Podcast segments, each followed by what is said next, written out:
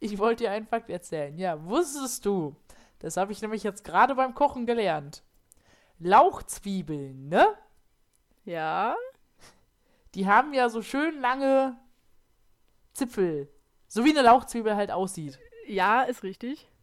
Und die können die Touch-Funktion meines Handys bedienen. Mega, also wie Weintrauben. Das kann sein, das weiß ich nicht. Aber ich hatte mein Telefon auf der Anrichte liegen und habe äh, Lauchzwiebeln geschnitten und auf einmal äh, skippte mein Lied weiter. Und ich guck nur so. Und dann lag die Lauchzwiebel da halt so halb drauf. Weißt du, was geil ist? Als du mir vor der Aufnahme erzählt hast, dass du einen Fakt erzählen möchtest, den keiner interessiert, dachte ich irgendwie, das wird jetzt sowas äh, Kriminologie ist, ist das ein Wort, das ist kein Wort, ne? Aber irgendwas, was so mit Mord und Totschlag zu tun hat, aber was halt so eine Randinfo ist, dass es keinen juckt. Und jetzt erzählst du mir was über Lauch. Es ist halt noch banaler. ich habe dir gesagt, es hat nichts damit zu tun. Nee, das hast du nicht gesagt. Du hast nur gesagt, es ist, es ist äh, ein, ein Fakt, den keiner interessiert. Ja, egal. Okay, gut. Aber, aber ich dann, dachte, ich ich, ich, wollte, ich wollte es mit dir teilen, weil dich interessiert es. Ja, das ist wahr. Ich bin, ich bin absolut beeindruckt und richtig, richtig gehypt jetzt auf Lauchzwiebeln. Soll ich dir welche vorbeibringen? Ich habe ja noch genug. Ich habe die Portionsgröße mal wieder etwas Verkackt. unterschätzt. Ja, ich habe so eine überquellende große Pfanne voll. Für eine Person. Ja, das Übliche. Okay, dann äh, würde ich sagen, hallo und herzlich willkommen bei Grabgeflüster. Mein Name ist Sophia. Mein Name ist Sandra. Und ihr seid unsere Zuhörer. Damit hätten wir dann die Fronten schon mal geklärt. Ja. Und äh, ich will gar nicht lange drum rumreden, weil ich ein bisschen. Ja, ich bin gehypt. Genau, richtig. Und deswegen würde ich sagen, fangen wir einfach direkt an.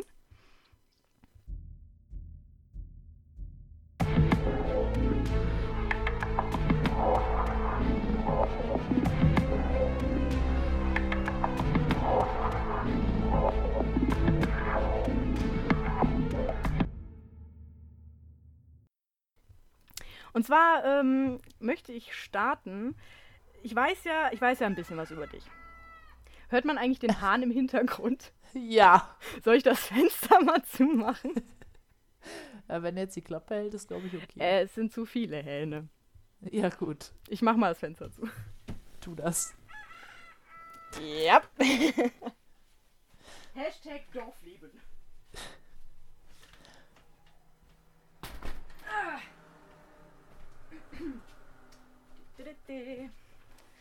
So. Ah, jetzt muss ich wieder eine bequeme Sitzposition finden. Es ist schwierig, ist das nämlich. Auf einem zehn Jahre alten Stuhl? Ja. Nein, ähm, ich, ich weiß ja ein bisschen was über dich. Du, ja, das ist richtig. Ne, so ein, zwei Fakten lernt man in 20 Jahren ja dann doch kennen. Findest du? Ähm, ja, doch, wenn man sich ab und zu mal zuhört. Ähm, und zwar, ich weiß ja, dass du äh, was Großeltern angeht, nicht so gesegnet bist. Nee.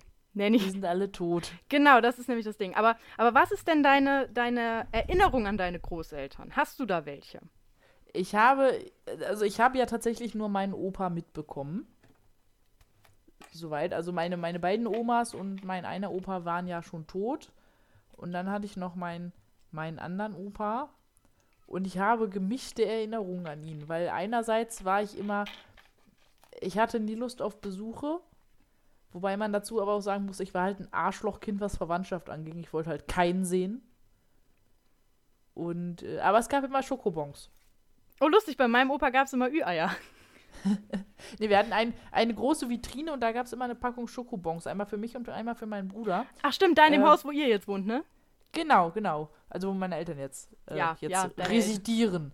ähm, und ansonsten, ja, ich, ich weiß halt nicht, ich habe im Gegenende halt auch echt nicht mehr oft gesehen, weil meine Mutter mich auch nicht mehr oft mitgenommen hat, weil mein Opa ja sehr abgebaut und dement und dann auch ein bisschen zynisch, zynisch dement wurde, sag ich mal. Ja, okay, also ich habe ja tatsächlich noch äh, drei von vier Großeltern.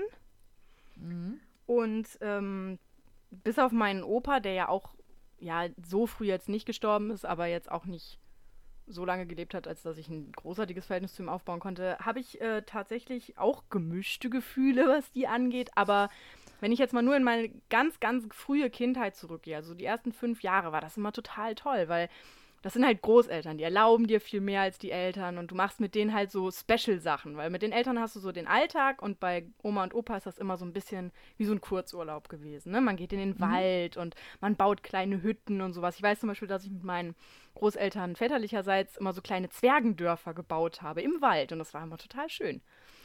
Ja, wobei man dazu sagen muss, bei dir, deine Großeltern wohnen ja auch tatsächlich ein bisschen weiter weg. Also ich glaube, beide, ne?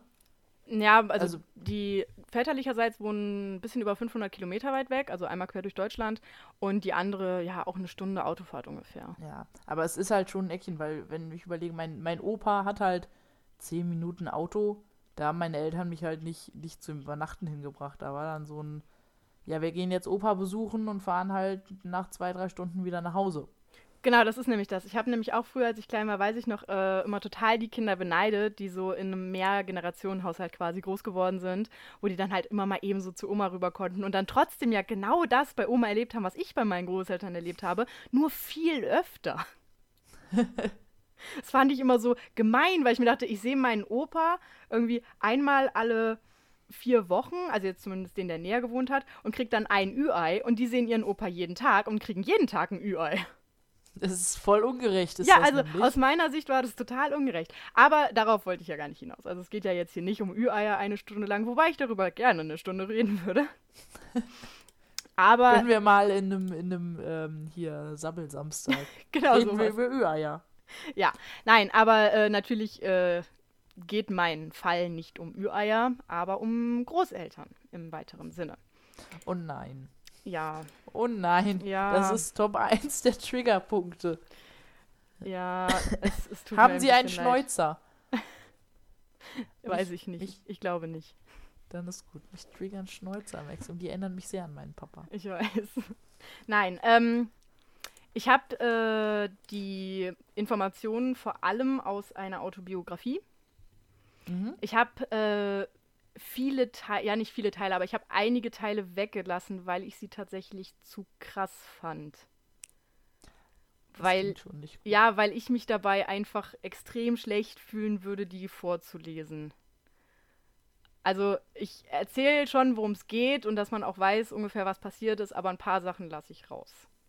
Und mhm. ähm, wir haben ja schon im Vorhinein äh, oder im Vorfeld schon geklärt, dass wir da zwei Teile draus machen, weil es einfach zu äh, viel ist.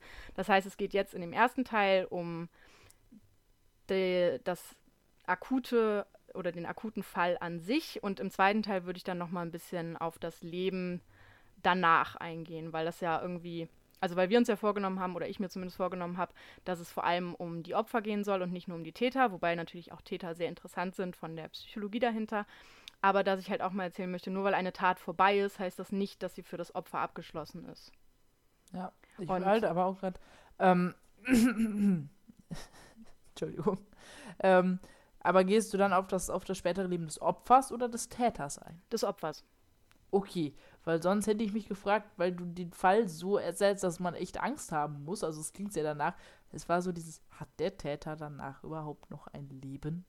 Das äh, wird erklärt, tatsächlich. Also. Okay. Ich lasse dich da nicht im Dunkeln. Nein, also ähm, das Buch behandelt auf 200 Seiten das Leben der Protagonistin, also von Clarissa. Und in den ersten ungefähr 80 bis 90 Seiten geht es tatsächlich um die Tat an sich und danach nur noch um das Leben danach. Und das fand ich halt wirklich zu wichtig, als dass ich es irgendwie in zwei Sätzen kurz abarbeiten wollen würde. Ja. Also es wäre meiner Meinung nach zu einfach so, ja, sie hat es danach geschafft und lebt jetzt fröhlich und glücklich bis an ihr Lebensende. Denn das hier ist kein Disney-Film. Leider, leider. Wo nur am Anfang etwas Schlimmes passiert. Okay, ähm, ja. Bist du. Darf ich noch ja, kurz ja? was? Weil äh, ich, möchte, ich möchte nur kurz anmerken, weil ich das wahrscheinlich eh nicht alles rausschneiden kann weil ich wahrscheinlich auch leider mal husten muss, während du redest. Ich bin leider ein bisschen angedutscht, krankheitsmäßig. Deswegen bitte ich jegliche Hüsteleien meinerseits, die ich nicht rechtzeitig stumm schalten kann, zu verzeihen. Also ich verzeihe dir. Das ist schon mal sehr nett. Okay, ähm, ja, ich versuche das irgendwie durchzukriegen und ich äh, wenn ich dabei zu neutral oder zu abgestumpft klinge, bitte ich das auch zu verzeihen. Das hat nichts damit zu tun, dass ich nicht äh, mitfühle, sondern dass ich da mich so, weiß ich nicht, selbst ein bisschen abgrenzen muss, weil ich es tatsächlich sonst nicht vorlesen kann. weil ich, also ich, ich kann echt viel ab und ich habe dieses Buch tatsächlich auch in einem Rutsch durchgelesen, weil es halt nur 200 Seiten sind und es mich sehr gefesselt hat. Aber ich musste es zwischendurch an die fünfmal weglegen und äh, verschnaufen, weil es zu viel war. Oh, ich habe ein bisschen Angst. Und jetzt habe ich ein bisschen sehr viel Angst, dass ich am Ende einfach nur da sitze wie eine äh, emotionslose Kartoffel und mir denke, hä? Ja, also, ähm, ja, wie gesagt, ich habe mich auch danach, als ich es durchgelesen hatte, mit einem Kumpel getroffen und mit ihm auch äh, darüber geredet, weil ich halt so, weiß ich nicht, komplett auch mit den Gedanken nur noch da war und alles. Es hat mich auch an dem Abend extrem runtergezogen. Gut, okay, dann wollen wir mal anfangen, oder? Legen wir mal los. Ich bin gespannt. Ja, also erstmal zur, zur ähm, Grundstruktur des Ganzen. Es geht um Clarissa. Mhm. Clarissa ist zu dem Zeitpunkt, an dem ich beginne, drei Jahre alt. Das ist jung. Das ist sehr jung, ja. Sie hat einen älteren Bruder, der heißt Benjamin, der ist 13 Jahre alt. Der hat kurze blonde Haare, hübsche blaue Augen und ist nicht der leibliche Sohn von Clarissas Vater. Sein eigener Vater ist sehr, sehr früh gestorben. Aber dadurch, dass ähm, der Vater von Clarissa relativ früh die Mutter kennengelernt hat und dadurch auch relativ früh den Benjamin, gilt er für alle als Vater. Und die Mutter sagt immer, wir sind eine Familie und basta und fertig. Und ist so. Es ist auch so, ja. Also der Vater hat ihn auch ohne Probleme angenommen. Es gibt nie Rivalitäten. Clarissa und Benjamin lieben sich auch über alles, haben eine ganz, ganz enge Beziehung zueinander. Und da ist wirklich gar keine Rivalität oder sonst irgendwas vorhanden. Mhm. Ähm, dadurch, dass das Ganze auch so ein bisschen aus dieser kindlichen Perspektive geschrieben wurde, bitte ich zu entschuldigen, wenn ich ab und zu auch mal in diesen Erzählerstil abdrifte. Also es ist halt ich versuche es irgendwie, aber es, es kann passieren. Äh, der Vater äh, liefert beruflich Kühlschränke aus und erzählt da auch immer mal ganz lustige Geschichten drüber.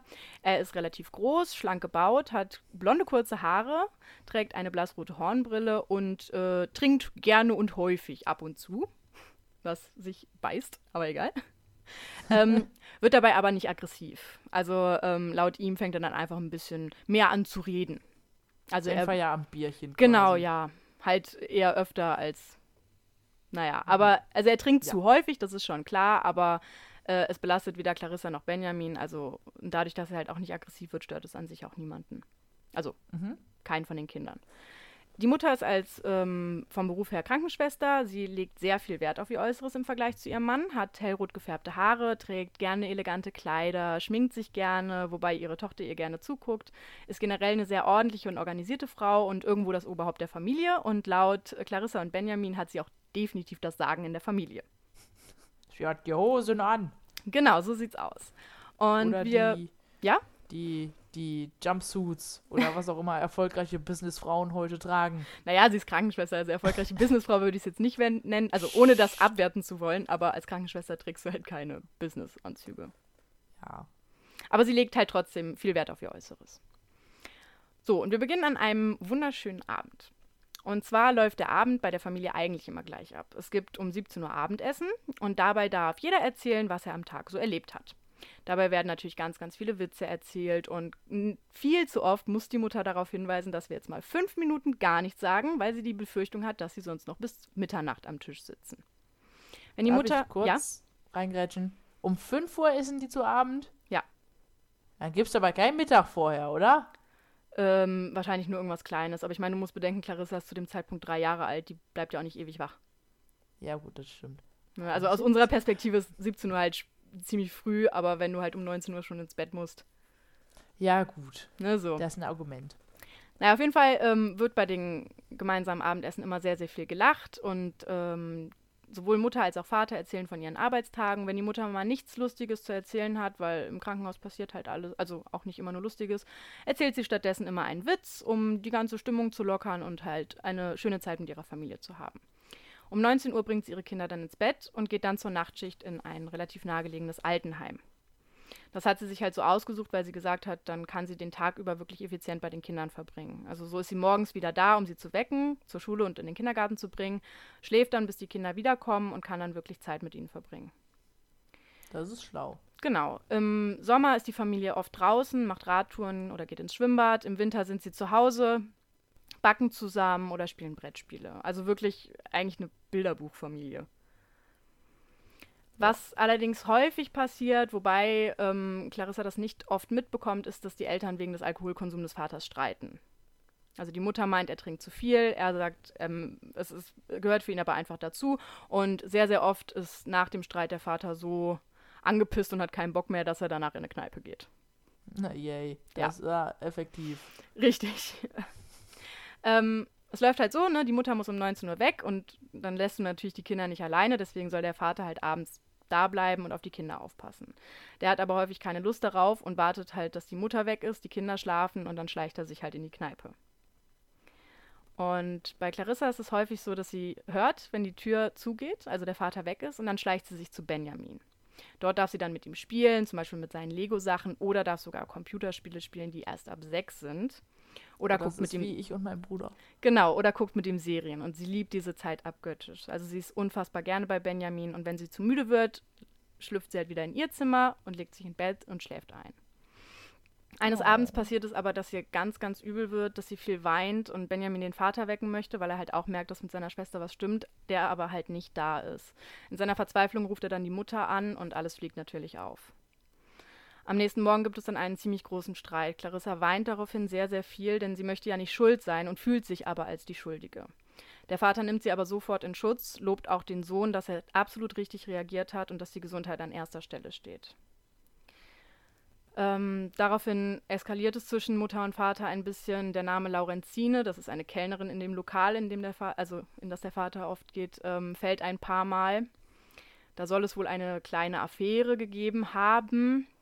Und daraufhin beschließt die Mutter nun, dass es wohl nötig ist, äh, abends zu kontrollieren, ob der Vater zu Hause ist. Und äh, fortan ruft sie halt abends immer an.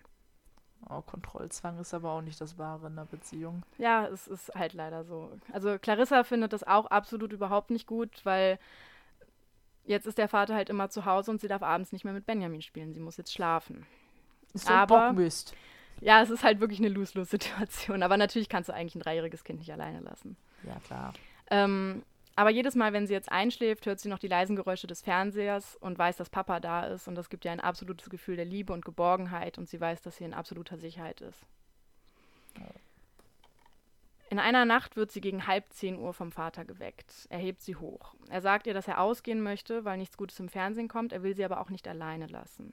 Wir gehen zu Oma und Opa, aber das ist ein Geheimnis. Du darfst Benjamin und Mama nichts davon erzählen, sagt er ihr. Großeltern wohnen in der Etage unter ihnen. Generell, also es ist ein Sechsfamilienhaushalt. Im Erdgeschoss wohnen halt Opa und Oma und in der ersten Etage wohnt die Familie. Mhm. Clarissa liebt ihren Opa und ihre Oma. Aber ihre Mutter mag beide nicht. Sie sagt, dass sie asozial sind und schlechte Manieren haben. Aufs Äußere betrachtet stimmt das wahrscheinlich sogar. Die Oma hat kurze graue Haare, die sind oft fettig und unfrisiert. Sie hat einen schwarzen Darmbart und ist viel zu dick. Ihr Mann äh, ist vor vielen Jahren gestorben und danach hat sie Frank geheiratet. Der ist seitdem quasi der Stiefoper. Und Clarissa kennt auch nur ihn. Also ihren leiblichen Opa kennt sie gar nicht. Er ist dünn und drahtig und man sieht sofort, dass er zehn Jahre jünger ist als seine Frau und er hat stechend blaue Augen. Clarissas Mutter hasst ihn aber und hat deswegen sehr, sehr oft Streit mit dem Vater. Das geht teilweise auch so weit, dass sie sagt, dass sie die beiden ausziehen sollen und alles, lässt sich aber dann im Endeffekt auch immer wieder weichklopfen. Ja, aber was soll der Vater denn auch machen? Soll jetzt, Mama, trenn dich von deinem Freund?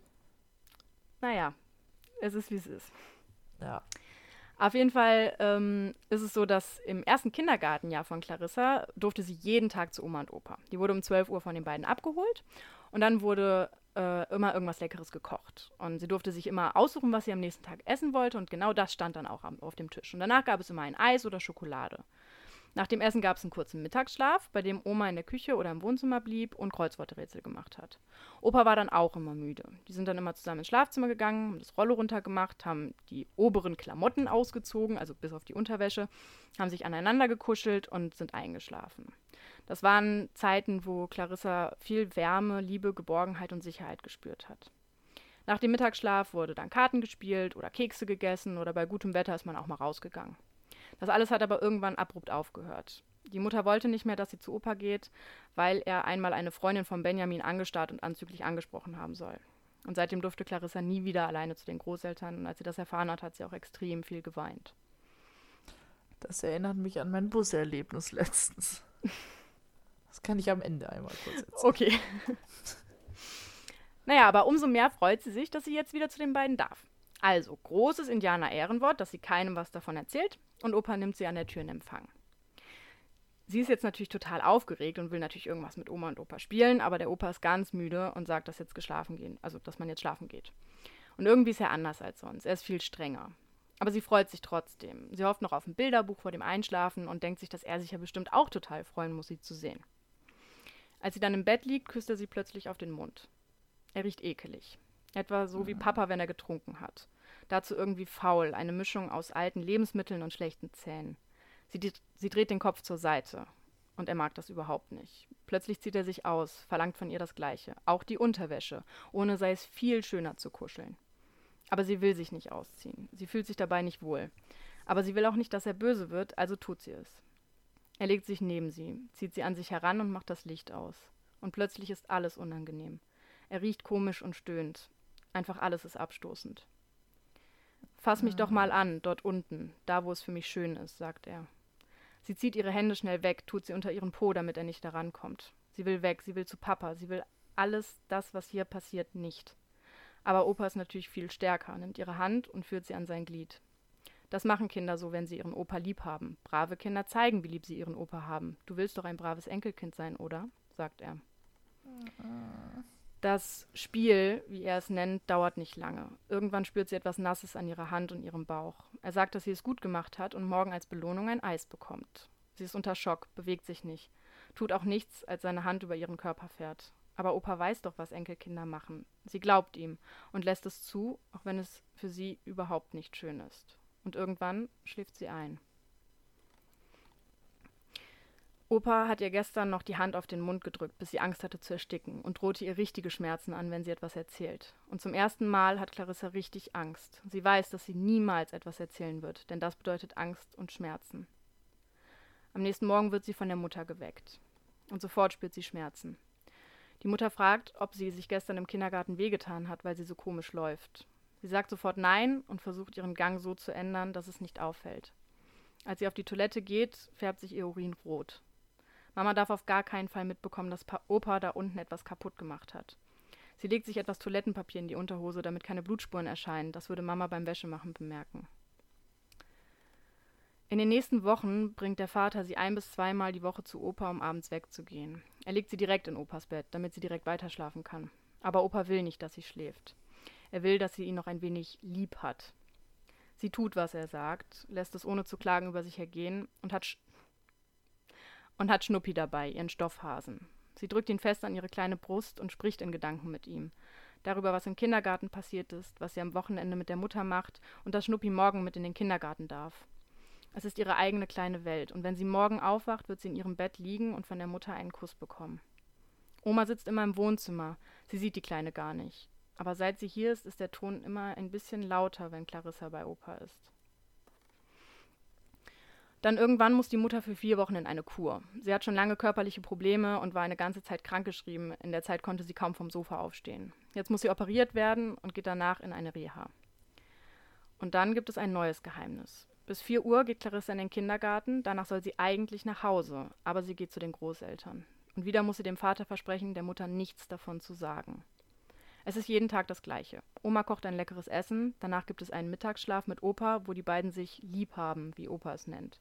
Danach gibt es ein anderes Programm.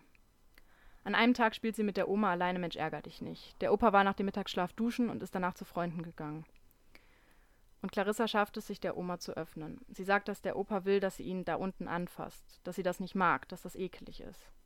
Und die Gesichtszüge der alten Frau erstarren. Sie atmet schwer, sie wirkt verärgert. Du sollst an Schnuppi denken, nicht an sowas, das ist keine Sache für kleine Kinder, sagt sie. Aber ich mag es nicht, erklärt Clarissa. Oma sagt, dass wenn Enkelkinder ihren Opa lieb haben, dass sie das dann machen, dass das normal ist, dass sie sich keine Gedanken mhm. machen soll und es würde ihr doch auch Spaß machen. Oh Gott. Clarissa schüttelt daraufhin nur den Kopf. Die Oma sagt, dass der Opa das doch nur macht, weil er sie so lieb hat und sie ihm so wichtig ist. Das ist etwas Schönes. Clarissa soll sich darüber freuen. Und danach schauen sie zusammen einen Film und die Oma ermahnt sie, nie wieder darüber zu reden. Als Opa wiederkommt, hat er eine kleine Schachtel dabei. Ein Geschenk für Clarissa. Begeistert packt sie es aus. Es ist eine goldene Kette mit einem Herzchenanhänger. Sie dreht sich um, sodass sie ihr den Anhänger anlegen kann. Dabei küsst er sie in den Nacken. weil du es heute so gut gemacht hast. Und ab jetzt bist du meine kleine Frau. Die Oma sagt daraufhin nur, dass sie mal sehen kann, wie lieb der Opa sie hat. Er geht extra in die Stadt und kauft ihr ein so schönes Geschenk. Kurz danach klingelt es. Clarissas Vater ist da. Sie will schon zu ihm gehen, aber der Opa hält sie zurück. Schnuppi ist im Schlafzimmer. Wir holen ihn eben, sagt er und geht mit ihr zusammen ins Schlafzimmer. Dort erklärt er ihr, dass sie das Geheimnis niemals verraten darf. Und genau in dem Moment betritt der Vater den Raum. Natürlich will er wissen, was für ein Geheimnis es ist. Und Clarissa guckt ihn an. Geheimnis ist Geheimnis, sagt sie und ist ganz stolz auf ihre Kette. Der Opa schickt den Vater wieder weg, sagt, er würde Clarissa gleich hochbringen. Als der Vater den Raum verlassen hat, nimmt der Opa den Zeigefinger des Mädchens in die Hand und verrenkt ihn plötzlich. Sofort schreit sie und fängt an zu weinen. So fühlt es sich an, wenn du mich anlügst. Ich möchte nie wieder hören, dass du Oma solche Sachen sagst. Es ist unser Geheimnis und ab jetzt hältst du dich daran verstanden. Und jetzt gehst du zu Papa hoch und sagst, dass du dir den Finger in der Tür geklemmt hast. Sie nickt, während die Tränen über ihre Wangen gehen. Du hast übrigens zehn Finger und du kannst sie dir alle einklemmen. Es gibt viele Türen in dieser Wohnung. Jetzt machen wir einen kleinen Zeitsprung. Mhm. Mittlerweile ist Clarissa sechs Jahre alt. Also das erste ist quasi drei Jahre her. Und die Mutter muss erneut in eine Klinik. Es sind die gleichen Probleme wie vor zwei oder drei Jahren. Benjamin geht für die Zeit zu seinen anderen Großeltern, also die Eltern seines leiblichen Vaters. Clarissa wird zur Ganztagsbetreuung angemeldet. Um 16 Uhr kommt sie nach Hause, dann ist Papa auch da. Zumindest ist das von Mama so geplant. Nach ein paar Tagen erklärt er ihr aber, dass sie lieber erstmal zu den Großeltern gehen soll nach der Betreuung. Er ist sich halt nicht sicher, dass er von der Arbeit rechtzeitig kommt und will nicht, dass sie vor verschlossener Tür steht. Zwei Wochen ist sie fast durchgängig bei Opa und Oma. Aber heute kommt Papa etwas früher. Er erklärt ihr beim Abendessen, dass Mama ihm nicht traut und ab jetzt immer um 19 Uhr anruft, um zu kontrollieren, dass wirklich beide zu Hause sind. Und wieder muss Clarissa versprechen, dass sie nichts erzählen darf. Aber Clarissa weiß, dass sie Geheimnisse gut bewahren kann. Opa hat ihr mittlerweile dreimal den Finger verdreht. Mittlerweile wird sie in der Schule schon gehänselt und Krummfinger genannt. Um halb zehn abends packt der Vater ihren Schulranzen und eine Tasche. Heute darf sie sogar bei Opa übernachten und von dort zur Schule gehen. Clarissa folgt wie eine Marionette. Sie hat gelernt zu folgen und brav zu sein. Seit ein paar Wochen will Opa nicht mehr, dass sie ihn nur noch anfasst. Er will nun auch in sie eindringen. Es tut ihr weh. Sie weint viel, aber das stört ihn nicht. Wenn sie lieb ist, lobt er sie ganz viel. Und wenn sie nicht folgt, gibt es Strafen. Zum Beispiel darf Schnuppi nicht mehr mitkommen. Oder sie bekommt kein Abendessen. Du bist sowieso zu fett, sagt er. Sie sitzt dann oh. neben den Großeltern, während diese essen. Ihr Magen schmerzt, aber sie weint nicht. Sie weiß, dass es dann schlimmer wird. Stattdessen spricht sie mit Keno. Seit Schnuppi nicht mehr in die Wohnung darf, ist er da. Sie hat sich Keno ausgedacht, ihren Freund. Er ist groß und kräftig, hat blonde Locken. Er hält immer zu ihr. Keno beschützt sie auch in der Klasse, wenn die anderen sie wieder ärgern. Jetzt wieder ein kleiner Zeitsprung. Also es hat alles immer seine Zeitsprünge, nur zur Erklärung. Heute liegt sie wieder bei Opa im Bett. Sie ist nackt. Opa wollte es so. Aber Opa ist nicht im Zimmer. Stattdessen ein großer Mann mit kurzen, dunklen Haaren und einer Brille mit Goldfassung. Dann kommt ein zweiter hinein. Er ist sehr klein, hat eine Halbglatze, einen dunklen Bart und einen sehr dicken Bauch. Dein Opa hat gesagt, dass du ganz schöne Sachen kannst, sagt der Mann mit der Brille und setzt sich neben sie ins Bett. Sie zieht die Decke hoch. Sie hat Angst und Schmerzen. Opa wollte, dass sie heute ganz viel trinkt, aber hat ihr verboten, auf die Toilette zu gehen. Und es tut einfach nur noch weh. Der dicke Mann lächelt sie freundlich an. Er wirkt nett. Dann zieht er sich einen Ehering vom Finger, legt ihn auf den Nachttisch und zieht sich aus. Er setzt sich neben sie, stellt sich als Didi vor und redet mit ihr über Schule und ihr Lieblingsessen. Sie schließt die Augen, wünscht sich einfach zu sterben, während im Hintergrund das leise Summen einer Kamera ertönt. In Gedanken rechnet sie aus, wie viele Fliesen an der Decke sind. 15 längs, 25 quer. Das wird sie morgen ausrechnen und ihrer Mama und dem Opa zeigen. Er wird sie bestimmt loben und ihr ein Eis geben. Als das alles vorbei ist, steht sie unter der Dusche. Der Opa duscht sie ab. Das Wasser ist rot.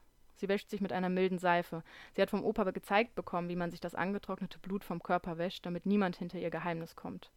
Zum Glück brennt das Duschgel nicht an offenen Stellen, denn davon hat sie heute eine Menge. Als ihr Vater sie abholt, erinnert sie der Opa daran, niemandem etwas von der Kamera zu erzählen. Niemand soll wissen, dass sie jetzt ein richtiger kleiner Filmstar ist.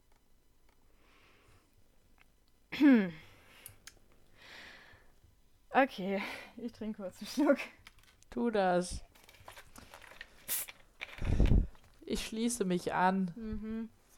Das ist äh, harter Tobak. Ich habe die schlimmen Teile rausgelassen. Mhm. Ich möchte auch gar nicht genau wissen, was die mit dir gemacht haben. Okay. Weiter geht's. Es ist mittlerweile Winter und sie steht zitternd auf dem Balkon des Opas. Ihr ganzer Körper friert, sie ist nackt. Vermutlich erfriert sie irgendwann, hofft es ein wenig. Sie darf sich nicht anlehnen, darf nichts anfassen, darf sich nicht bewegen. Sie darf auch nicht weinen. Opa sitzt in der Küche, trinkt einen Tee und sieht ihr zu. Wenn sie weint, wird er sich etwas noch Schlimmeres ausdenken, das hat er ihr versprochen. Doch ihr Körper kann gegen die Kälte nicht ankämpfen. Irgendwann versagen ihre Beine und sie sackt zusammen. Sofort öffnet sich die Tür. Doch anstatt ihr zu helfen, schreit er sie an. Steh auf, Schlampe, oder ich brech dir jeden Knochen in deinem Körper. Sie will sich am Geländer hochziehen, doch er schlägt ihre Hand weg. Sie darf ja nichts anfassen. Sie fällt zu Boden, bleibt dort liegen. Sie hat keine Kraft mehr. Sie wird hier sterben, das weiß sie. Langsam wird ihr schwarz vor Augen. Sie liegt auf dem Sofa, eingewickelt in eine warme Decke. Opa hat ihr einen heißen Kakao gemacht. Er hat ihr erklärt, dass er das tun musste, weil sie sich nicht benommen hat. Er gibt ihr einen Kuss auf die Stirn und lobt sie, wärmt sie. Er liebt mich wirklich, denkt sie. Mein Opa liebt mich wirklich. Vor ein paar Tagen war einer der Männer, die mittlerweile regelmäßig kommen, unzufrieden. Danach hat Opa ihr den Daumen aus dem Gelenk gerissen. Sie hat nicht geweint. Keno war da und hat sie getröstet. Mittlerweile kommt sie gut mit Schmerzen klar. Sie hat es gelernt. Wenn es wirklich ganz, ganz schlimm wird, bekommt sie von Opa einen speziellen Drink gemixt. Heute muss sie sich auf den Bauch legen. Opa sagt, er traut ihr nicht mehr.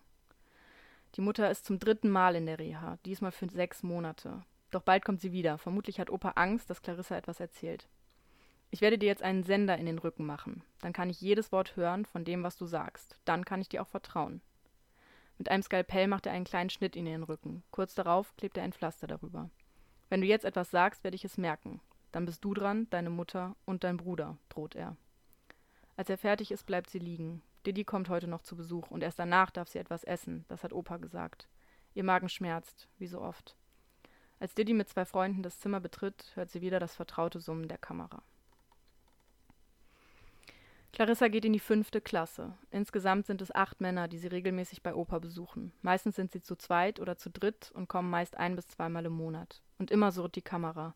Allein das Geräusch reicht inzwischen aus, um einen Brechreiz bei Clarissa auszulösen. Doch sie weiß, wenn sie sich übergibt, wird Opa böse. Eigentlich kann sie auch alleine zu Hause sein, aber Papa will das nicht. Sobald die Mutter nicht da ist, muss sie zu den Großeltern.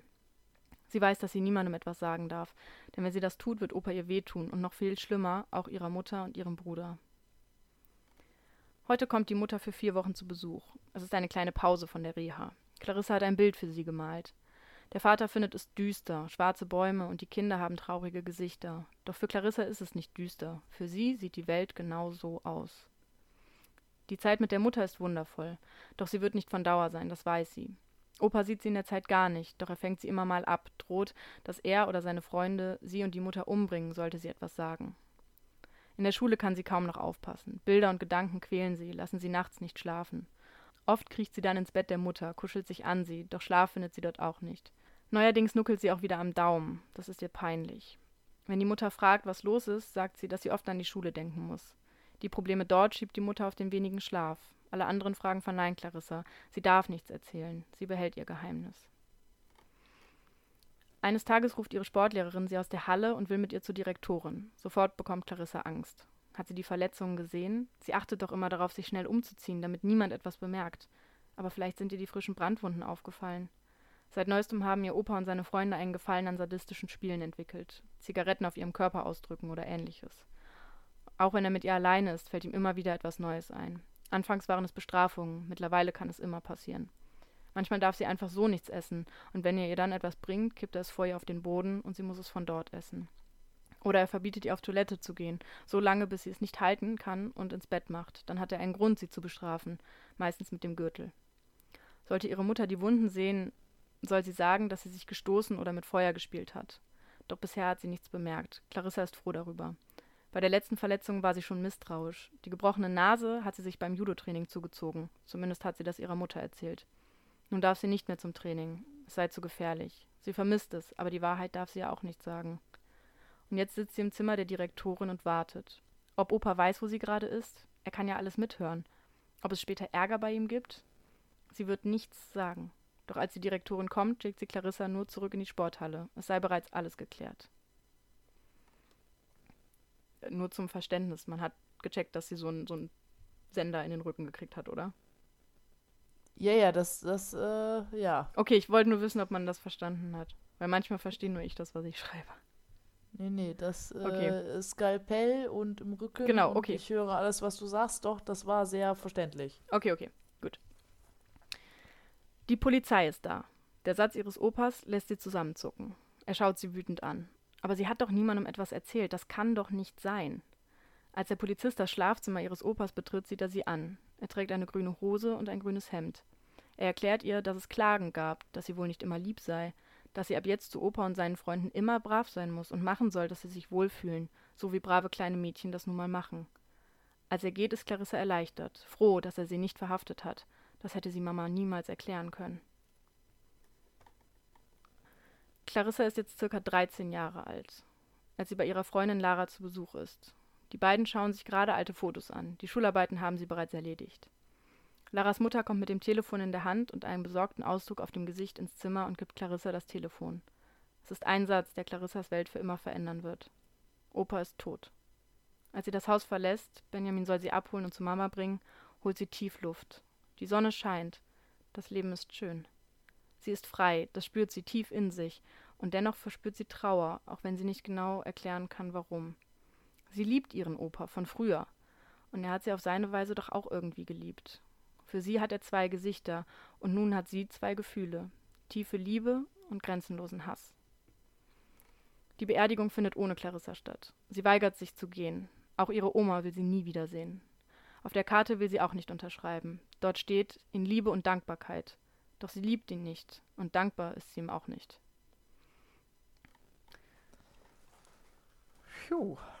Ja, das ist erstmal das, weil danach gibt es natürlich keine neuen Taten. Ja, Gott sei Dank.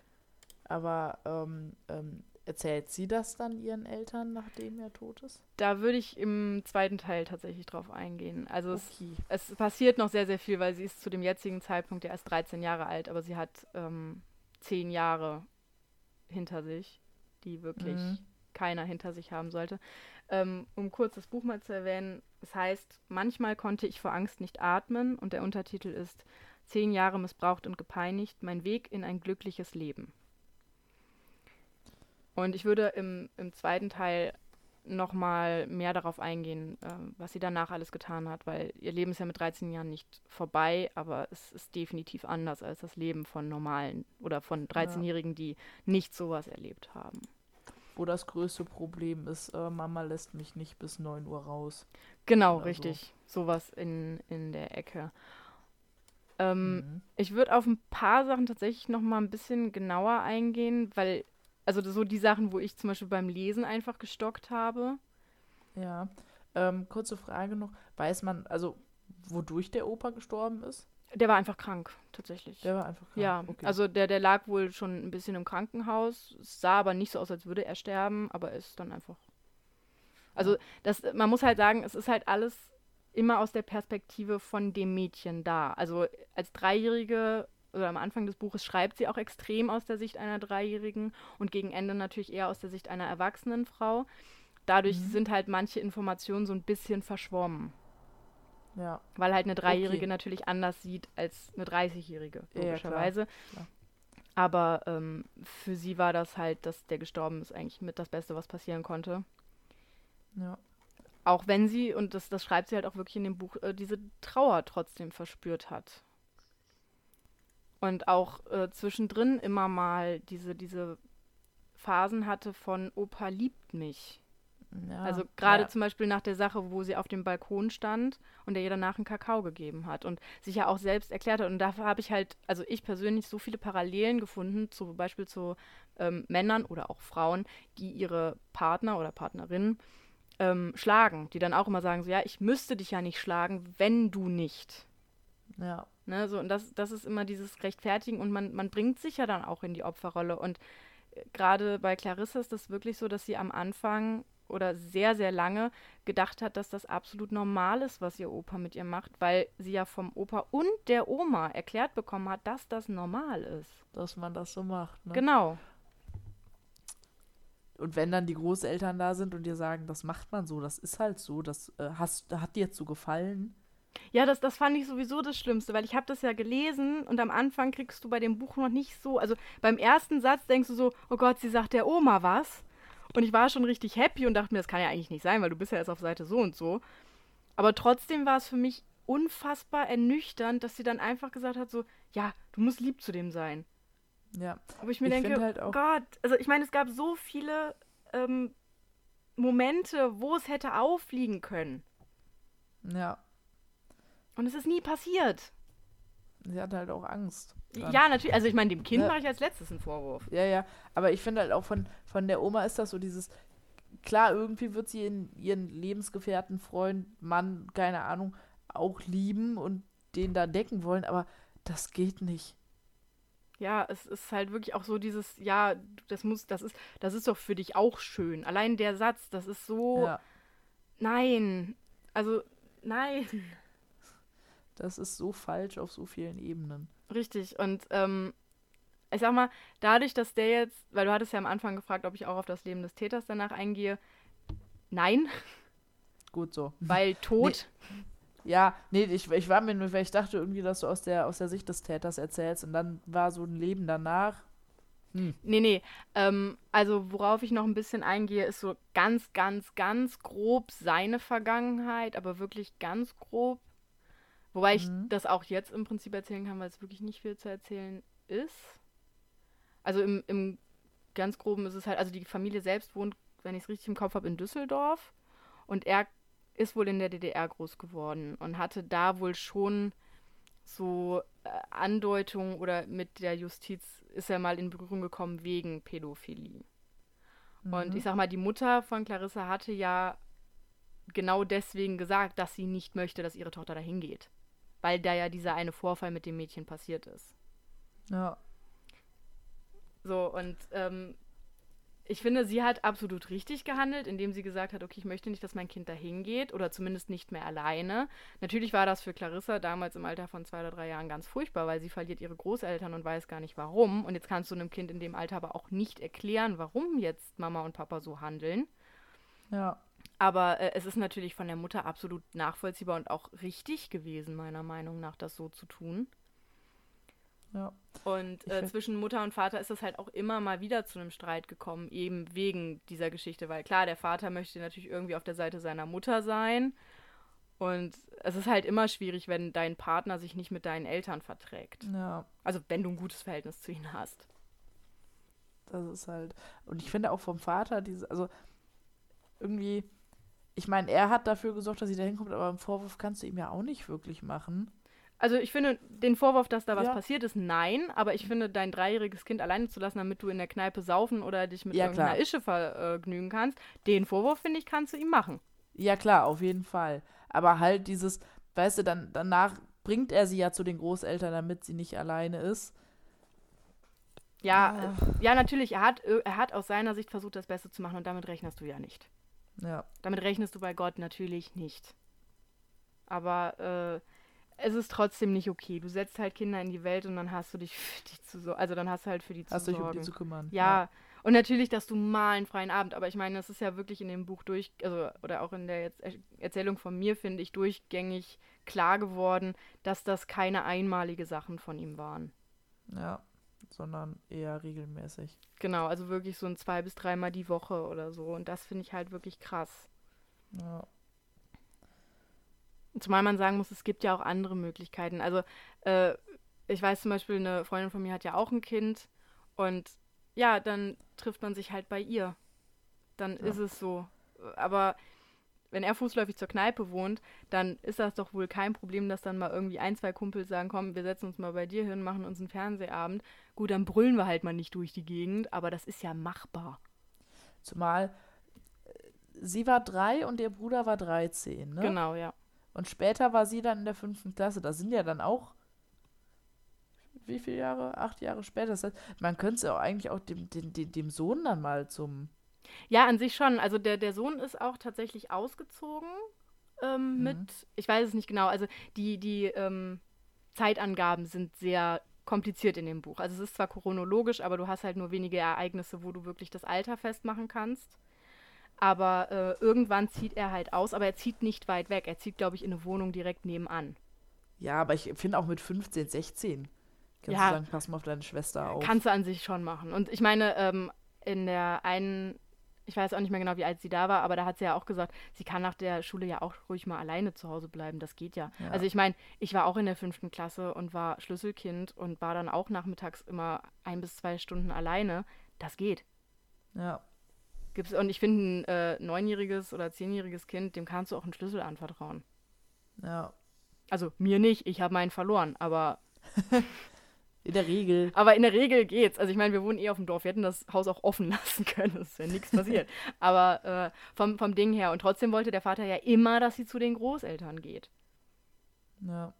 Und das ist auch so eine Sache, die ich einfach nicht verstehe, ob das dann irgendwie auf. Also ich mache mir ja dann immer so richtig kranke Gedanken und denke mir so, ging das dann irgendwie so auf, auf Drängen der Oma, dass die zum Beispiel zu ihrem Sohn dann gesagt hat, hier komm, bring die Kleine doch mal zu uns, weil die sich vielleicht dachte, komm, mach deinen Mann glücklich, auch auf Kosten des Kindes, aber dann geht der mir nicht auf den Sack. Ja, ich kann mir das Verhalten von der Ja. Oma anders gar nicht erklären. Weil wie, Ja. ich kann doch nicht, wenn ich, wenn ich nur die, den Verdacht hätte oder wenn ich irgendwas mitkriegen würde, dass mein Partner einem Kind sowas antut, dann wäre doch das Letzte, was ich sagen würde, ja, pff, dann will er nicht mehr Ja. mit mir vögeln, super Win-Win. Was ist das ja, denn? vielleicht hatte sie halt tatsächlich Angst, dass er ihr dann was antut, wenn sie es dann erzählt. Ja, aber das, also, ah, nee. Trotzdem. Da musst du trotzdem Ja, du bist die Erwachsene und du bist verantwortlich für das Kind in dem Moment. richtig. Und das hat sie halt auf ganzer Linie verkackt. Aber hallo. Und das ist halt so eine Sache, die mich maßlos an dieser ganzen Geschichte gestört hat. Ja. Da habe ich auch eben gedacht, so, es kann doch nicht sein. Also, als du das vorgelesen hast, war wirklich dieses Menschheit. Was ist kaputt bei dir? Ja, das war auch einer der Momente, wo ich das Buch kurz weggelegt habe und mir gedacht habe, ich brauche süße Katzenvideos. Weil es ist ah, nicht meins. Ja. Äh, Warte. Muss mal kurz was goggeln. Was goggeln. Ja, und zwar, weil ich finde, wenn man schon mal bei dem Thema ist, möchte ich das auch kurz von der juristischen Seite beleuchten. Und zwar gilt man ja als Kind, wenn man unter 14 ist. Ja. Logisch. So. Das heißt, wenn man jetzt vom Strafgesetzbuch ausgeht, unter dem Absatz sexueller Missbrauch von Kindern, geht es um sexuelle Handlungen an einer Person, die unter 14 Jahren ist. Und zwar gilt das sowohl, wenn man sie an dem Kind vornimmt oder sich von dem Kind vornehmen lässt. Mhm. Und die Freiheitsstrafen sind von sechs Monaten bis zu zehn Jahren. Das heißt, in jedem Fall kann der Richter absolut frei entscheiden. Und ich zehn finde, Jahre immer noch zu wenig finde. ich finde sechs Monate bis zehn Jahre ist halt so ein krass großer Spielraum, zumal du ja bis zwei Jahre sogar noch auf Bewährung gehen kannst. Und das finde ich echt krass, wenn du dir überlegst, dass du einem Kind mit einer einmaligen Sache, und das reicht ja teilweise, ein lebenslanges Trauma verpasst und kommst dann im besten Fall mit sechs Monaten auf Bewährung davon. Ja. Und das finde ich, ist, das ist eigentlich ein zweiter Schlag ins Gesicht für dieses Kind. Ja. Ich, ich sage es immer wieder, das Strafgesetzbuch sollte vielleicht nochmal überarbeitet werden. Man kann jetzt sagen, in besonders schwerem Fall ist auf eine Freiheitsstrafe nicht unter ein Jahr zu gehen, was ich auch krass finde, weil besonders schwerer Fall heißt für mich nicht oder nicht unter einem Jahr.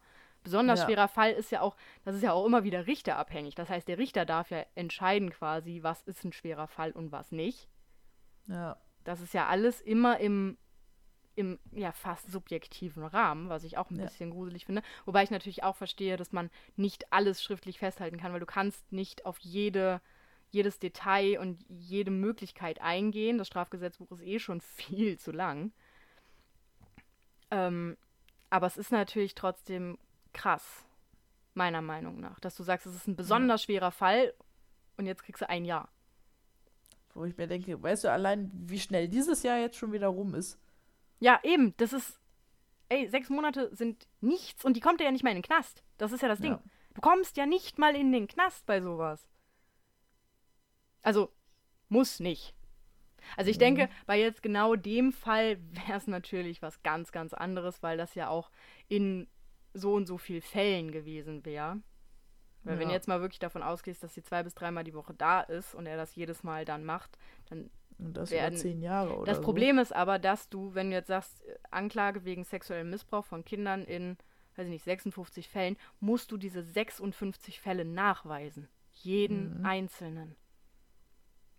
Und mach das mal. Krieg das mal hin. Das, das Ja. geht gar nicht. Also wie, wie willst du das machen? Also du ja, kannst ja dann. mit drei Jahren angefangen zu sammeln. Genau, ja, und das, das ist so krank. Und äh, du könntest es ja auch nur auf deine Aussage stützen. Ja, Weil du hast ja dann- keine Beweise. Natürlich kannst du Verletzungen oder Narben zeigen, aber auch die wären ja dann, äh, wenn ich es mal ganz plump sage, nur ein Indiz dafür, dass jemand oder auch du selber dir irgendwann mal etwas getan hat. Das hat ja mit sexuellem Missbrauch noch gar nichts zu tun, dass jemand dir eine Zigarette aufs Bein ausdrückt. Und das kannst du ja auch selbst gewesen sein. Das weiß man ja nicht. Und das zu beweisen, ist halt krass schwierig, aber äh, du musst es machen, weil der im An- Zweifel für den Angeklagten. Erstens das und zweitens, weil ja der Angeklagte nicht beweisen muss, dass er unschuldig ist, sondern die Staatsanwaltschaft beweisen muss, dass er schuldig ist. Ja, Das ist ja das Krasse. Also ich meine, für den Angeklagten ist das super und äh, man kann ja durch was auch immer für Fälle auch mal in so eine Situation gekommen, wo man für etwas angeklagt wird, was man nicht war. Dann ist das natürlich vom Prinzip her, finde ich, das richtig, zu sagen, du musst deine Unschuld nicht beweisen, sondern die deine Schuld. Aber es ist Ja. natürlich in dem Rahmen, es ist unfassbar schwierig. ja. Ne, bei, bei Mord in so und so vielen Fällen ist es noch einfacher, weil da hast du die Leichen. Da musst du dann vielleicht noch beweisen, dass der das war. Aber bei sowas, Ja, wie willst du es machen? ja, Vor allem ja nochmal sagen, auch, auch wenn das dann ein Indiz für sexuelle, äh, sexuellen Missbrauch wäre, beweist es ja immer noch nicht, dass denn er das war. genau. Ja. Das ist halt, also es ist wirklich unfassbar schwierig. Und wie gesagt, in dem besonderen Fall jetzt äh, bei Clarissa, klar, den Opa kannst du halt nicht mehr anklagen. Das, das, Ja. Aber die, die Oma für unterlassene Hilfeleistung, nee, ich weiß nicht, was wäre das? Beihilfe? ähm, ich denke, es hätte sogar auch ein bisschen was mit sexuellem Missbrauch irgendwo zu tun, weil du lässt es ja irgendwo zu. Mhm. Ich weiß nicht, warte. Ähm, ich lese es gerade durch. Ich jetzt sagen, du bist ja auch Schutzbefohlener dann für Minderjährige, für, für, für. Ja, ob das schon so weit Ja, dann in dem Rahmen geht, nur weil du es halt mal kurz bei dir hast, weiß ich tatsächlich nicht. Naja, gut, aber in dem Moment hast du die Verantwortung. Ein Kind für eine Tat nach den Absatz einbittet oder nachzuweisen verspricht. äh, Oh, krass. Du wirst sogar schon, also du hast eine Freiheitsstrafe von drei Monaten bis fünf Jahren zu befürchten, wenn du, also wenn du ein Kind für eine Tat anbietest oder nachzuweisen versprichst oder wenn du dich mit einem anderen zu einer solchen Tat verabredest. Also selbst wenn du es noch nicht gemacht hast. Mhm. Also Das wenn ich ich gut. jetzt quasi mir hier jetzt einen Zehnjährigen suchen würde und den quasi einladen würde zu einem Treffen. Ja, sozusagen. Hm. Also, wenn ich das richtig verstanden habe. Aber ja, ich, ich bin der Boah, Meinung, könnte dass ich es richtig Knuddels verstanden habe. So viele Leute anzeigen. Ja, so nach dem Motto. Genau. Das wäre übrigens dann auch auf Paragraph 176 Absatz 4. Da hätte ich sogar schriftlich. Genau. Es werden auf ein Kind durch Vorzeigen pornografischer Abbildungen oder Darstellungen, durch Abspielen von Tonträgern pornografischen Inhalt, durch Zugänglichmachen pornografischer Inhalte mittels Informations- und Kommunikations durch entsprechendes Reden einzuwirken. Äh, nee, das wäre es doch nicht, verdammt. Ah, warte, auf ein Kind mittels Schriften oder mittels Informations- oder Kommunikationstechnologie einzuwirken. Ja. Also wenn du jetzt jemandem übers Internet, also über irgendwelche Kommunikationstechnologien, also zum Beispiel das Internet, ein Kind dazu bringst, eine sexuelle Handlung durchzuführen. Oder andere, äh, oder, es, oder damit, das, ach, ich komme, ich verzettel mich gerade total, oder dass das Kind zulässt, dass jemand anders das an ihm tut. Mhm. Und der Versuch ist auch strafbar. Das ist sehr gut. So, ähm. Die haben sie ja gefilmt. Weiß man, wie viele Aufnahmen es gibt? Nein, tatsächlich nicht. Dadurch, dass äh, du beim Darknet eigentlich kaum durchblickst. Ja. Ähm, Auch kaum reinkommst. Ja gut, die Polizei wird ihre Mittel und Wege haben. es ist erschreckend einfach. Echt? Ja, ich war Also ich, schockiert. ich, ich traue Justus zu, dass der das mit zwei Handgriffen hinkriegt. ja, tatsächlich. Es, es war gruselig. Es war richtig, richtig gruselig. Also ich war mit dem mal im Dark Web, weil, also im Darknet. Äh, ob man es mir jetzt glaubt oder nicht, aber tatsächlich zu Recherchezwecken, weil ich halt wissen wollte, wie einfach ist das wirklich? Mhm. Und es ist so verdammt einfach. Das einzige Problem beim, oder was heißt Problem? Eigentlich ist es nicht schlecht, ist im Darknet halt, du kommst nirgendwo hin, wenn du nicht weißt, wo es ist. Mhm. Also das ist quasi, als würde ich dich in so eine Stadt stellen, die du noch nie gesehen hast, und du könntest dich nicht bewegen, ohne dass dir irgendwer der anderen Passanten sagt, da ist das und das. Okay, also ich könnte nicht einfach googeln, ich möchte. Nee, Also kannst du eben nicht. Das die ist ja, Darknet-Version von Google gibt's eben nicht. sagen, ich möchte jetzt dies und das, sondern ich müsste quasi schon direkt eine Seite eingeben, sag Ja. ich mal. sozusagen. Und du könntest jetzt zwar, also man, was man relativ simpel findet, sind so Chatforen zum Beispiel. Und da Mhm. könntest du dann zum Beispiel jemanden ansprechen und sagen, hier, äh, ich suche, wir machen jetzt, bleiben jetzt einfach mal bei dem Stadtding, okay? Ich suche Mhm. den DM. So, jetzt könnte er dir natürlich sagen, hier DM, die und die Adresse. So, das Ding ist aber, der will was dafür. Der sagt jetzt zum Beispiel, ich sag dir, wo der DM ist, dafür sagst du, sagst du mir, wo der H&M ist. Wenn du aber noch nichts weißt, musst du, bist du auf Leute angewiesen, die dir erstmal Informationen für lau geben. Mhm. Das heißt, du brauchst im Optimalfall schon so fünf, sechs Bekannte, die ein paar Infos haben, mit denen du dir dann neue Infos ertauschen kannst. Ah. Und, aber wenn du mal drin bist, also wie gesagt, mein Bruder ist ja relativ schnell da reingekommen. Und der macht da ja auch wirklich, also der macht da ja keinen Scheiß oder sowas. Also der guckt sich da nicht irgendwelche Pornosachen an oder sowas. Aber er sagt halt, äh, dass du da einfach so schnell hinkommst, auch wenn du da gar nicht hin willst. Und es ist, also ich sag mal, wenn ich jetzt, wenn ich jetzt mit ein bisschen Ahnung ins Darknet gehen würde, würde ich wahrscheinlich in fünf bis zehn Minuten mindestens eine Sache mit irgendwelchen richtig kranken Pornos finden. Weil das wirklich überschüttet ist davon. Mhm. Und das sind dann halt nicht Pornos im Sinne von, oh, die kacken sich an, Ja. was so der Normale als eklig empfindet, sondern halt wirklich eklige Sachen, die ich nicht mal aussprechen möchte, weil sie einfach zu eklig sind. Und die wahrscheinlich zum größten Teil auch nicht freiwillig passieren, zumindest von einer Seite aus, könnte ich mir vorstellen. Ist richtig, ja. Und was ich an der Stelle noch interessant finde, ich habe nämlich letztens eine äh, Mini-Reportage, nenne ich es mal, gesehen, zu ähm, Content-Moderatoren. Sagt dir das was? Nee, tatsächlich nicht. Ähm, Content-Moderatoren sind Menschen, die auch zum Beispiel in Deutschland Videos sichten Mhm. und Bilder. Zum Beispiel von Facebook und YouTube. Und Ach, dann. und da dann sagen, das ist okay und das ist nicht okay. genau, quasi. richtig. Und ähm, die unterschreiben eine Verschwiegenheitserklärung. Das heißt, sie dürfen eigentlich gar nicht über ihren Job reden. Also nicht, was sie sehen, nicht, was sie machen und sowas. Aber die in der Recherche haben halt, ich glaube, zwei oder drei Leute gefunden, die allerdings verpixelt wurden, etc. pp. Und die eine hat gesagt, dass sie das absolut okay findet. Die Bezahlung könnte vielleicht ein bisschen besser sein, aber an sich findet sie das gut, weil irgendwer muss es ja machen und sie macht das gerne, weil sie wird halt dafür bezahlt, sich Videos anzugucken. Und die andere hat gesagt, dass sie, glaube ich, nach einem halben Jahr oder einem Jahr äh, so krasse Depressionen und Suizidgedanken bekommen hat, dass sie ausgefallen ist und dann halt durch Krankheit gekündigt wurde, weil sie halt gesagt hat, äh, sie hat da Dinge gesehen, die sie halt nicht mehr vergisst. Also zum Beispiel von Welpen, die gekocht werden, von Kindern, die Hühner vergewaltigen und so ein Scheiß. Und den muss sie sich angucken, weil die Leute glauben ja immer noch, dass es einfach nur einen Algorithmus gibt, der darüber wuscht und halt vergessen, dass es tatsächlich immer noch richtige Menschen gibt, die sich das angucken müssen. Damit Ja, wir als normale User das eben nicht sehen. ja. Hm. Äh, ja, auf jeden Fall fand ich das auch ganz interessant.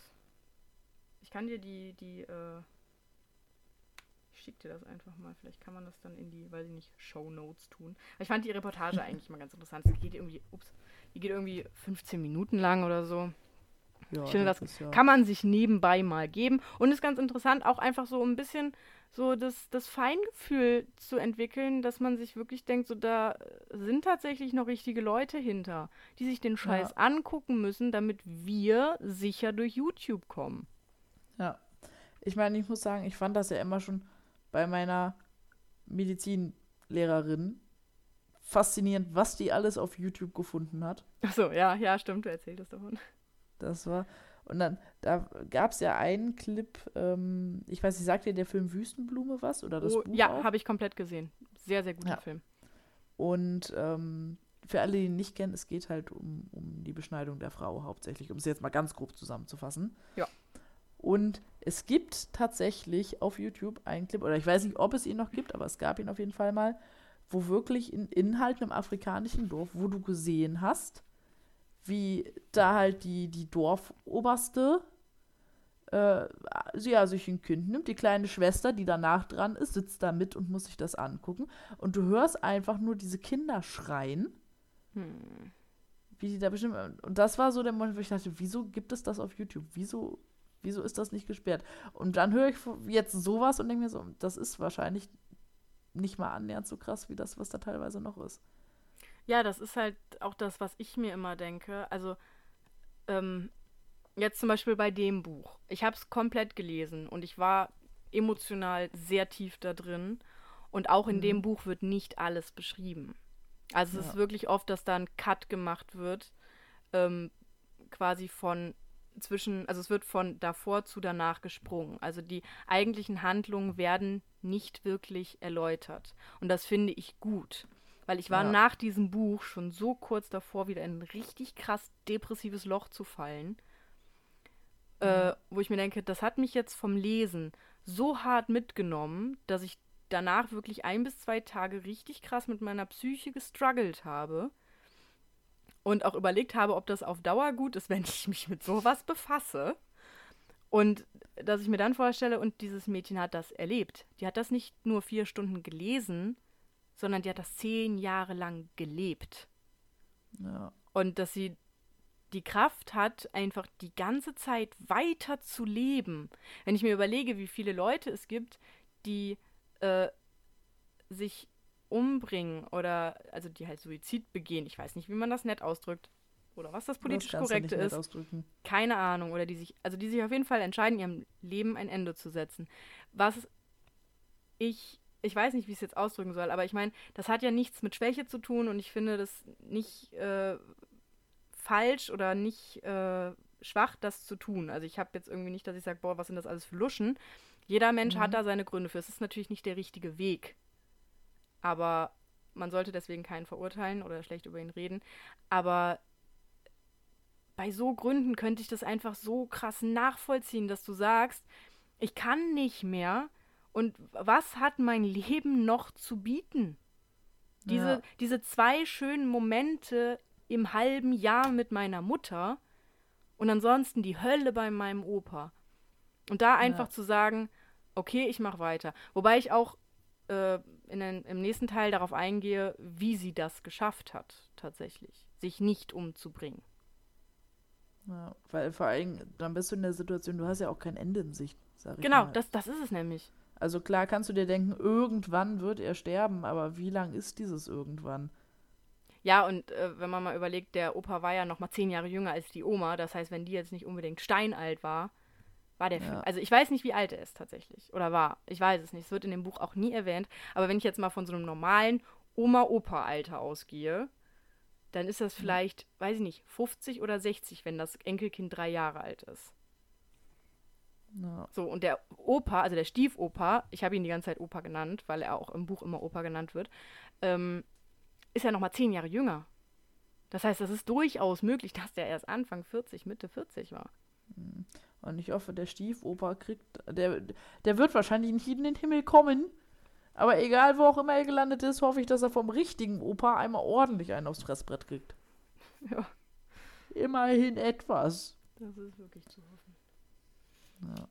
Naja, auf jeden Fall ein äh, emotional aufwühlendes Thema. Und wie gesagt, in der nächsten Folge werde ich ungefähr nochmal genauso lange auf das Leben danach eingehen, weil ich das tatsächlich wichtig finde. Mhm. Auch einfach, um zu erklären, es, ist damit nicht vorbei gewesen. Ja. Leider. Noch weiter. Ja. Aber da reden wir dann nächstes Mal drüber. Ja. Und ich würde mich jetzt sehr über einen Darwin Award freuen. Einfach ich um meine grad sagen, Gedanken. Ich traue mich ja schon fast gar nicht. Doch, ich finde, ich finde, man muss, auch wenn in der Welt ganz, ganz viele, ganz, ganz schlimme Dinge passieren, können wir nicht immer nur traurig sein und mitweinen. Wir müssen lachen und wir müssen Freude in diese Welt tragen, denn dadurch machen wir sie zu einem besseren Ort. Vielleicht nur für fünf Minuten und vielleicht nur für fünf Menschen, aber das ist es wert. Ja. Bam. Ich und als ich nächstes auch- verkaufe ich Bücher mit meinen Motivationssprüchen. Auf jeden Fall. Ja. Und ähm, du hast dir ja letzte Folge was von mir gewünscht. Ja, ich weiß sogar noch was. Ja, es wurde sich gewünscht, dass ich dir einen Darwin Award mit äh, einer Frau erzähle. Und da musste ich tatsächlich etwas tiefer graben und recherchieren. Genau, weil ich dachte mir nämlich, es gibt so viele Videos im Internet mit der Überschrift und darum leben Frauen länger als Männer. Und ich dachte mir, es muss doch irgendwo auf dieser Welt eine dumme Frau geben. Ja, ja, weil pass auf, ich habe, ich habe sogar äh, Statistik gefunden Ah, zum schön. Darwin Award ein bisschen. Du weißt, ich liebe Statistiken. Ja, weil pass auf, es wurden. Oh Gott, welcher Stand ist denn das hier? Von welchem Jahr bist du denn eigentlich? Wann ich geboren bin oder fragst du gerade die nee, von Statistik? wann die Statistik ist. Achso. Ähm, auf jeden Fall wurde zu dem Zeitpunkt der Statistik, ist der Statistik 413 Darwin Awards nominiert Mhm. und ähm, davon wurden 332 dann auch als wahr befunden, weil da kannst du ja jeden Scheiß eigentlich hinschicken. Ja, ja, klar. So. Ähm. Moment. Genau, davon waren 14 Fälle, die sowohl Männer als auch Frauen betroffen haben. Das heißt 318, um dann halt eine Statistik rauszusehen. Von diesen 318 Fällen, wie viel glaubst du davon waren Frauen? Von 318. Ja. Sieben. Okay, sind tatsächlich ein paar mehr. Ach, verdammt. Ich dachte mir, ich gehe jetzt mal richtig weit runter. Okay, warte, dann rate ich nochmal, okay? Ähm. 34. Fast. 36. Oh! Aber ich war, ich war, ich war gut. Ja, war es nah dran. Also 36 Awards an Frauen und 282 an Männer. Und es war tatsächlich, ich glaube, den, den ich jetzt für dich habe, ist tatsächlich nicht mal ein Gewinner, aber er ist ein hier Honorable Mention. Mhm. Weil es ist echt schwer, weil du findest eigentlich immer die, die klassischen, richtig dummen und das sind halt leider alles Männer gewesen bisher. aber ähm, Dezember 2009 und es ist sogar ein Augenzeugenbericht. Oh, wie schön. Oh, je Ja. nachdem. Da wurde einer, einer Dame, hilft, steht ja eigentlich der Name? Nee, leider nicht.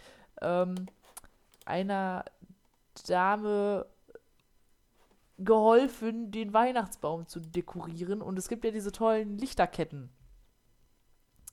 Ja. Und die schienen nicht zu funktionieren. Also war eingesteckt, aber kam kein Licht. Und äh, dann hat diese Dame entschieden, das Problem selbst in die Hand zu nehmen. Und hat halt an einer Stelle die Kabel aufgepopelt. Und ähm, hatte dann versucht, diese. Die sind ja immer so ein bisschen gedreht. Ne? ja, ja, klar, die sind so einge Kabel. eingerollt, oder nicht? Richtig. Und die hat sie versucht auseinanderzudrehen mit ihren Zähnen. Während das Ding eingesteckt war. Äh, ja, ich muss diesen Drang auch immer unterdrücken, das mit den Zähnen zu machen, aber ich kann ihn unterdrücken, Ja, weil ich nicht nicht dumm tun. bin. Ja. da hat sich noch ein Huster rausgeschlichen. Äh, ja, das war einer der wenigen, den ich gefunden habe, in dem es um eine Frau ging. Dann ist sie an einem Stromschlag gestorben. Ich, ich finde es so schön, wie hier in diesem Bericht dr- drin steht: Needless to say, she lit up like a Christmas tree. Es ist ein bisschen makaber, aber ich, ich fand's schön. Und vor allem das Bild daneben ist auch schön. Warte, ich schick dir das mal. Oh ja, Guck mal. bitte. Jetzt muss ich auch noch einem Link folgen, ey. Oh, Ach, schön. Sott. ja, ne? Sott. Sott. Ja, Okay, aber jetzt geht's mir schon wieder ein bisschen besser, muss ich sagen. das, das ist doch schon mal gut. Ja. Ach Gott. Okay, das dann wird- Das wird nächste Folge was. Ja, ich glaube, also ich bin gespannt. Hast du noch Wünsche für Darwin Awards? Auch irgendwas, gibt's irgendwas, wo. Oh nee, ich hab ein bisschen. Oh Gott, die Idee war zu vorschnell. Nee, weil sonst suche ich nämlich für nächste Woche was in diese Richtung. Erzählen Sie mir einfach nie Mein, mein Gehirn war gerade, Tiere sind immer cool. Meine zweite Idee war, oh nee, nachher passiert denen was. Jetzt will ich doch nichts mehr mit Tieren. Ja gut, ich weiß, ach so, so insofern. Oh, da wüsste ich, glaube ich, sogar tatsächlich schon einen. Oh, okay, aber solange die, den Tieren darf nichts passieren, ja? Nee, nee. Gut, gut. Gibt's Dann wünsche ich mir was mit Tieren. Okay, die kriegst du. Gut, dann würde ich sagen, äh, einen schönen guten Morgen, guten Mittag, guten Abend, gute Nacht. Je nachdem, wann man das hört. Ich bin immer noch versucht, dann zu schreien, so ganz am Ende der Folge einmal, falls jemand schlafen möchte. Tragt euer Lachen in die Welt. Und äh, äh, hier motivierenden, inspirierenden Spruch einfügen. Nein, wir sagen beide Tschüss und bis zum nächsten Mal. Tschüss. Tschüss.